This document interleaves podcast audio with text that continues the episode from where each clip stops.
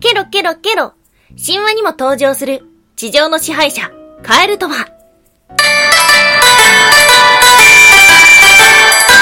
タンは妖怪について知りたい。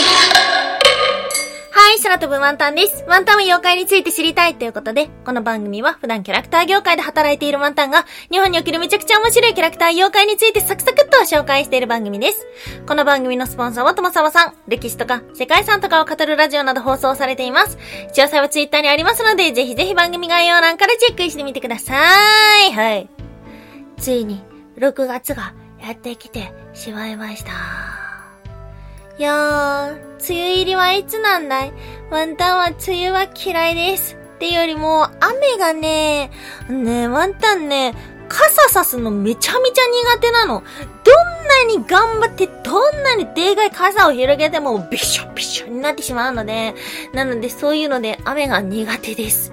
はい。ですがやってきてしまった6月、そして梅雨の季節ということではありますが、この間ね、ラジオトークのライブで、チュルリンケロリンライブがありまして、はい。空飛ぶワンタンと経験値ちゃんの番組なんですけども、その中でケロリンこと経験値ちゃんがね、梅雨の楽しみ方の中で、お気に入りの長靴を買うっていうことを言ってくれました。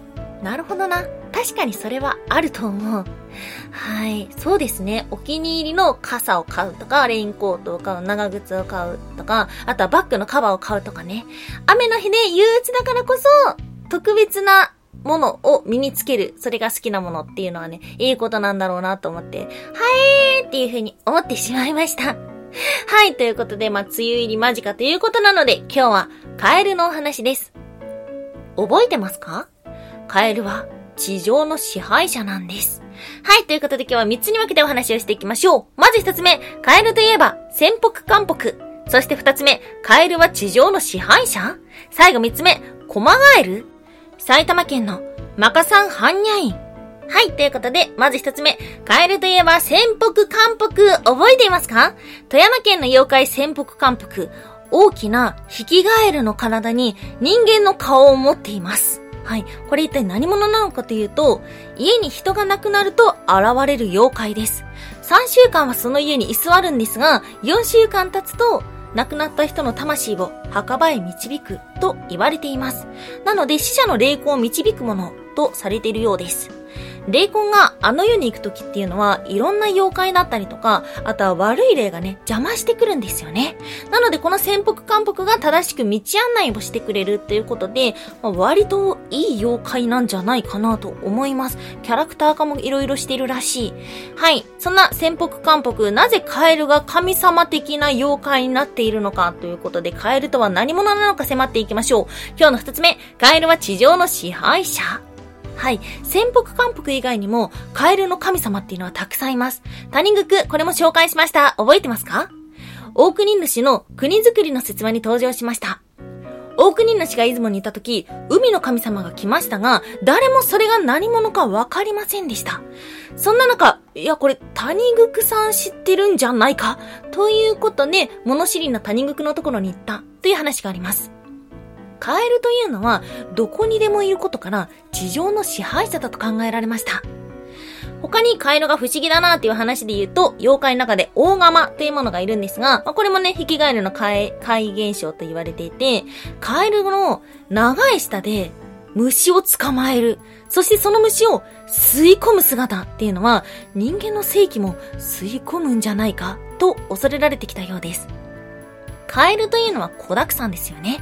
なので、出産や多産の象徴であり、復活を司るものだとも考えられてきました。実は他の国でも語られています。エジプトのヘケトっていう神様がいるんですが、これこそまさに出産多産多産の女性の神様。頭が女のカエルの姿をしています。これは調べていただきたい結構衝撃な顔をしている。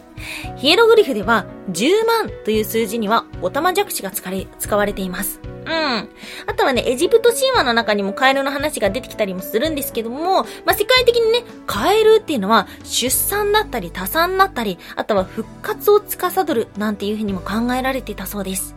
へえ。そして、カエルについて調べていくと、な、なんじゃそりゃっていうものを見つけました。今日の最後三つ目。コマガエル埼玉県のマカサンハンニャインとは、はい。ということで、埼玉県に、マカサン般若院という水軍神社があるんですけども、ここには、狛犬ならぬ、狛ガエルがいるそうです。知らなかった。しかも、ちゃんと口が、あ、うんになってるんです。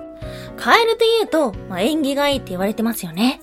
ここでも、身も心も若返るとか、家に無事帰るとか、体調が戻るっていうので帰るだったりとか、あとはお金、服、うせ物、縁が帰るなんていう風に言われているみたいです。ここではとあるお話がありました。昔昔、ここにいたカエルは思いました。僕も人間のように立って歩きたい。ということで、熱心に願掛けをしていると、神様が願い事を叶えてくれて、歩けるようになりました。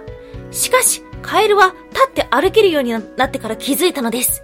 カエルの目は、立ってしまうと後ろについてしまうので、前が全然見えない。うまく歩けないということで、カエルはまた願いました。元に戻してください。はい。ということで、それ以降カエルは、やっぱり立って歩きたいな。やば戻してほしいな。っていうことで、願いをコロコロ変えていきます。それに神様はついに怒ってしまって、もう何も聞いてくれなくなりました。そんな困った時に、不動明王が現れて元の姿に戻した。そこからカエルは二度と立って歩きたいとは思わなくなった。というようなお話があります。えー、ちょっとお茶目なカエル。確かに、カエルが立っちゃったら、まあ見れないもんね。ね、カエルって言うと、あとは鳥獣戯画とか昔の作品にもたくさん描かれてるから、何を思ってカエルにしたんだろう。このさ、若返るとか、体調が戻る、帰るとかっていうのは縁起物だけど、割と新しい語呂合わせな気がするんだよね。だからやっぱり昔の人は、カエルがオタマジャクシからカエルの姿に変わっていく姿が不思議だなっていうふうに思ったりとか、まあ、たくさん子供を産むっていうことで、多産の象徴として不思議な生き物、そして身近にいる神様だと考えていたのかもしれません。